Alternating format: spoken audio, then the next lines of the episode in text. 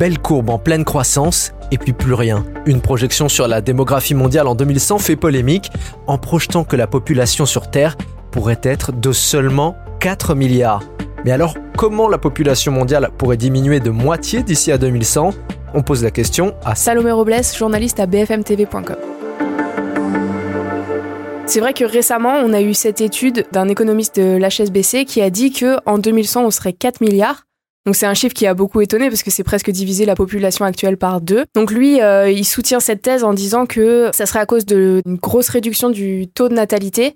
Donc lui, il explique euh, que ça serait à cause du, enfin à cause ou pas, mais euh, de d'une meilleure intégration des femmes sur le marché du travail, on a peut-être aussi le, prix de l'immobilier qui va augmenter, ce qui empêche d'avoir des familles nombreuses. Il y a aussi un meilleur accès à la santé, à la contraception, etc. Donc selon lui, le taux de fécondité va énormément baisser. Et à cela s'ajoute aussi, selon lui, un taux de mortalité qui va exploser parce que, on le sait, il y a une population qui est vieillissante au niveau mondial. Et selon lui, le fait qu'il y ait une population vieillissante, ça va faire augmenter le taux de mortalité. Donc hausse du taux de mortalité et baisse du taux de fécondité, selon lui, ça va diviser la population par deux. Pourtant, jusqu'à présent, c'est pas du tout ce qu'indiquaient les modèles, les prévisions pour la démographie d'ici à 2100. Après, c'est vrai que cette récente étude, elle est beaucoup décriée par euh, de nombreux démographes parce que justement, elle est radicale et que c'est pas du tout les, les modèles que prône par exemple l'ONU. Donc c'est vrai qu'elle est beaucoup décriée, même si beaucoup de démographes disent que les prévisions de l'ONU sont peut-être un peu vues à la hausse personne ne dit qu'on sera 4 milliards euh, d'ici la fin du siècle, ça paraît assez radical.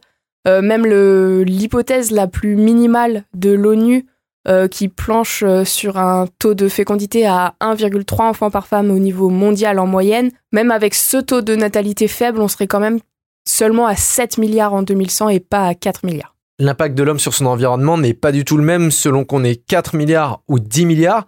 Est-ce que malgré tout, ça serait pas une bonne nouvelle pour la planète? Oui, tout à fait. Bah, l'économiste qui a mené cette étude dit ça, que ça serait euh, sur le front de la lutte contre le dérèglement climatique une bonne nouvelle. Et c'est pour ça qu'en fait, c'est important pour nous aujourd'hui de savoir combien on sera en 2100. C'est justement pour, parce qu'on ne gère pas de la même manière euh, la lutte contre le dérèglement climatique si on est 4 milliards ou si on est 10 milliards sur Terre. Actuellement, on est quasiment 8 milliards, avec des pays comme la Chine et l'Inde qui comptent plusieurs milliards d'individus. Est-ce que dans cette projection de 4 milliards d'habitants sur Terre en 2100, on sait un peu comment euh, la population serait répartie sur le globe? C'est ça un peu la difficulté aussi de faire des projections, c'est qu'il y a des disparités énormes en fonction des pays. On va avoir des pays où, comme la Corée du Sud, on a vraiment une dépopulation parce qu'il y a beaucoup moins de deux enfants par femme, alors qu'il y a d'autres pays comme euh, par exemple la République démocratique du Congo, où là-bas, le taux de natalité par femme vraiment diminue, mais très faiblement. Donc il y a toujours une population qui augmente beaucoup et ça va devenir un des pays les plus peuplés du monde. Donc forcément, c'est ça qui est compliqué à projeter et on a des grandes disparités en fonction des aires géographiques. Merci d'avoir écouté cette nouvelle question info. Chaque jour, une nouvelle question et de nouvelles réponses. Si cet épisode vous a plu, abonnez-vous et n'hésitez pas à le partager autour de vous. Le podcast est disponible sur toutes les plateformes et BFM Radio. À bientôt. Vous avez aimé écouter la question info? Alors découvrez le titre à la une, le nouveau podcast quotidien de BFM TV. Les grands récits de l'actualité, des témoignages intimes, c'est tous les soirs sur vos plateformes préférées. À bientôt